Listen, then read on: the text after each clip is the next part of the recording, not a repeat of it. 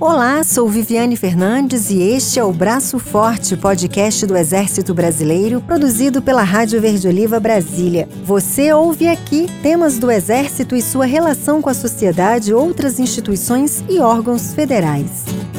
Este mês está mais que especial na Academia Militar das Agulhas Negras, a AMAN. Afinal, no próximo dia 27 será realizada a formatura da primeira turma da linha de ensino bélico, composta também por mulheres. Das 23 futuras aspirantes, 13 delas ficaram entre as primeiras colocadas da lista de classificação geral. Hoje, no Braço Forte, vamos conhecer um pouco mais da trajetória de duas profissionais, a Adriele Mustavenko, de 23 anos, do material bélico, e Giovana Santos, de 24 anos, de intendência. Elas podem chegar ao generalato, posto mais alto da carreira.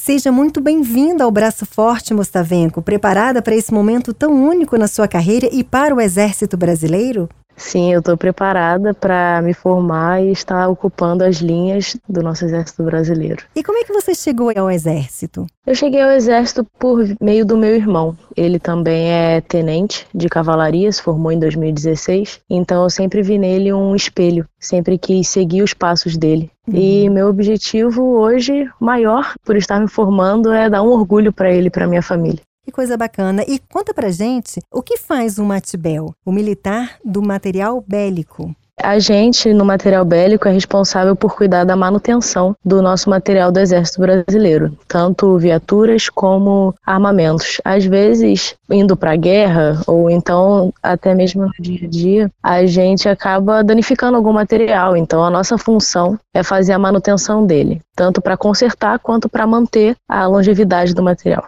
Como foi aí a sua rotina nos últimos quatro anos? A rotina da academia é puxada, porque a gente fica em regime de internato. Desde a escola preparatória, lá no nosso primeiro ano, a gente começou aprendendo sobre como ser um militar e depois nós fomos nos aperfeiçoando, né? No primeiro ano do básico, que é o primeiro ano da academia, nós nos aperfeiçoamos principalmente em atitudes de um uhum. militar bem formado.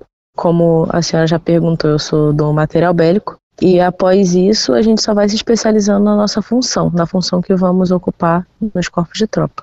Certo. E você diria que é um trabalho complexo de material bélico? Sim, é, eu considero um, um trabalho complexo, porém não impossível, porque aqui na academia nós somos muito bem formados. Nós temos muita instrução, nossas instruções são muito bem dadas, os instrutores que tem aqui são muito especializados, então acaba passando uma experiência muito boa para gente. Mostavenko, é uma felicidade. Você ficou em terceiro na classificação geral, é isso? Conta pra gente.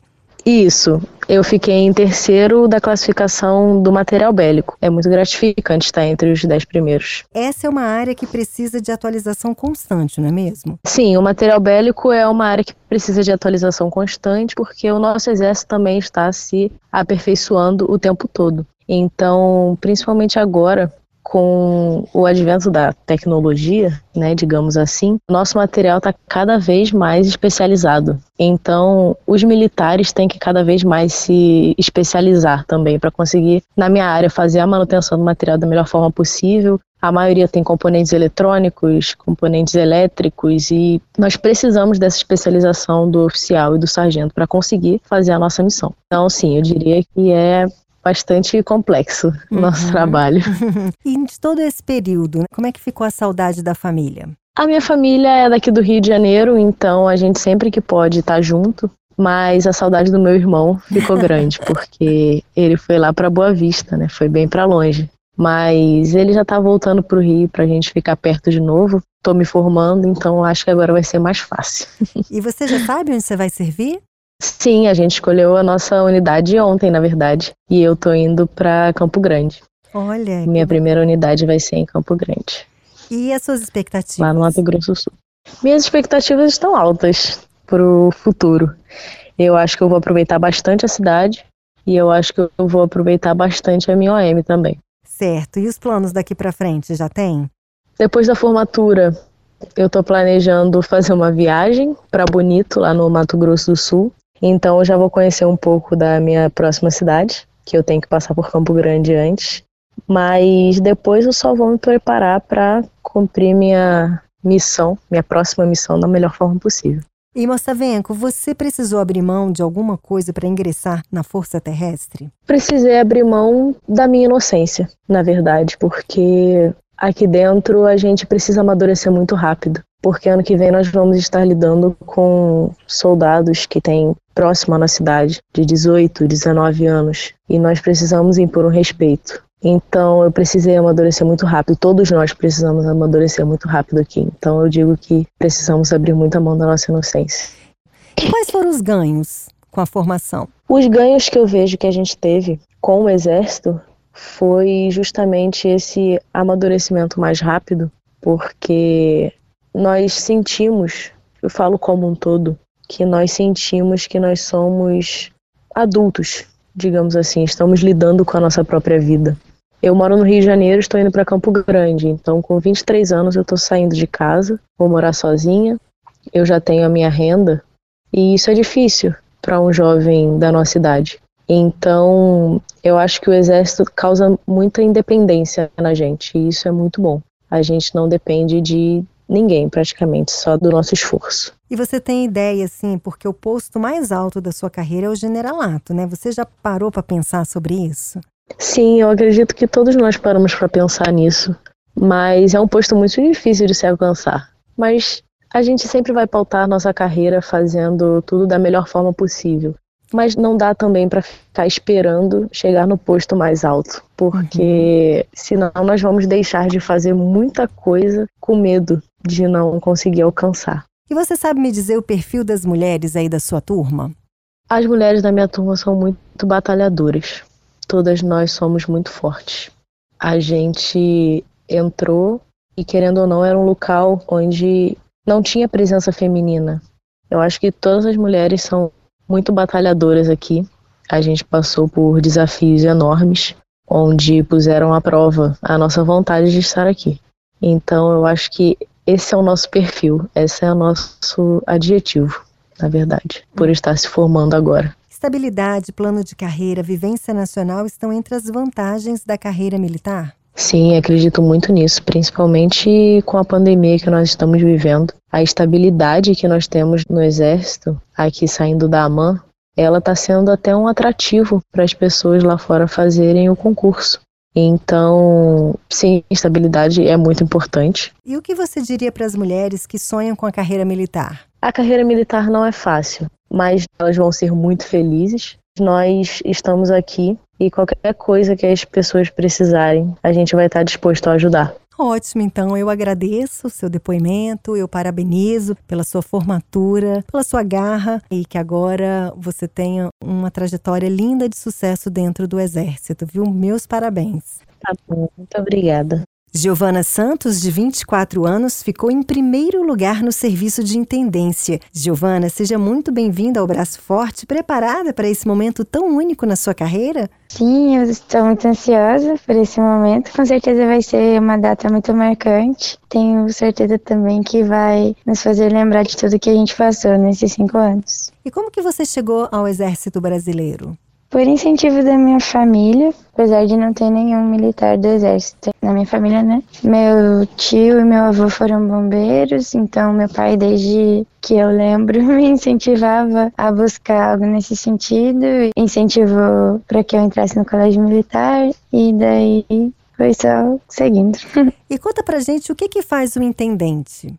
O intendente, ele pode ser empregado de diversas maneiras, mas em suma a gente é responsável pela administração e pela logística dos quartéis em tempo de paz e seria das forças terrestres em tempo de guerra. Certo, mas a sua atividade no dia a dia é feita de quê? Bom, nós podemos trabalhar em setores como a tesouraria, seria o setor financeiro, no setor de aprovisionamento, setor de aquisições, licitações, contratos, ou até mesmo como chefe de depósito das diversas classes de suprimento. E como é que foi a sua rotina aí nos últimos quatro anos? Ah, foi corrida. Algo que a gente teve que se adaptar desde o começo. Acho que não foi fácil para ninguém, mas a gente evolui muito em organização, em adaptabilidade, em cooperação, espírito de corpo, porque mesmo que a gente não tivesse na correria em algum momento, com certeza algum colega estava precisando de ajuda. Você é do Paraná, né? E agora passou esse tempo no Sim. Rio de Janeiro. E como é que ficou a saudade da família? Foi grande. Para mim, acredito que tenha sido a maior dificuldade ficar longe de casa. E eu sentia muita falta deles e dos meus pais também nunca morei longe, né? Então, no início eu sofri muito com isso, mas não que a gente acostume, é algo que a gente aprende a lidar também. Então, depois de um tempo já se tornou um pouco mais natural, embora realmente tenha sido muito difícil. Você já sabe onde você vai servir? Sim, eu vou servir no Rio de Janeiro. Você escolheu então permanecer no Rio de Janeiro, é isso? Sim, 20 Batalhão Logístico Paraquedista. E quais são as suas expectativas? As expectativas são de ter a chance de continuar especializando e aperfeiçoando cada vez mais, tirar o máximo de proveito né, do momento que a gente está vivendo e do lugar onde eu estarei servindo.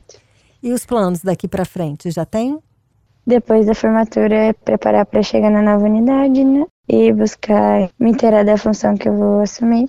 Você escolheu, Giovana, permanecer no Rio de Janeiro. A família ainda Sim. continua no Paraná. E aí, como é que fica aí o coraçãozinho? Ah, nessa hora fica um pouco balançado, né? De saber que eu vou permanecer longe deles, mas eu tenho certeza que esse foi o caminho que Deus escolheu para mim e eu sei que eles entendem e vão estar comigo sempre. E para entrar na Força Terrestre, você precisou abrir mão de alguma coisa?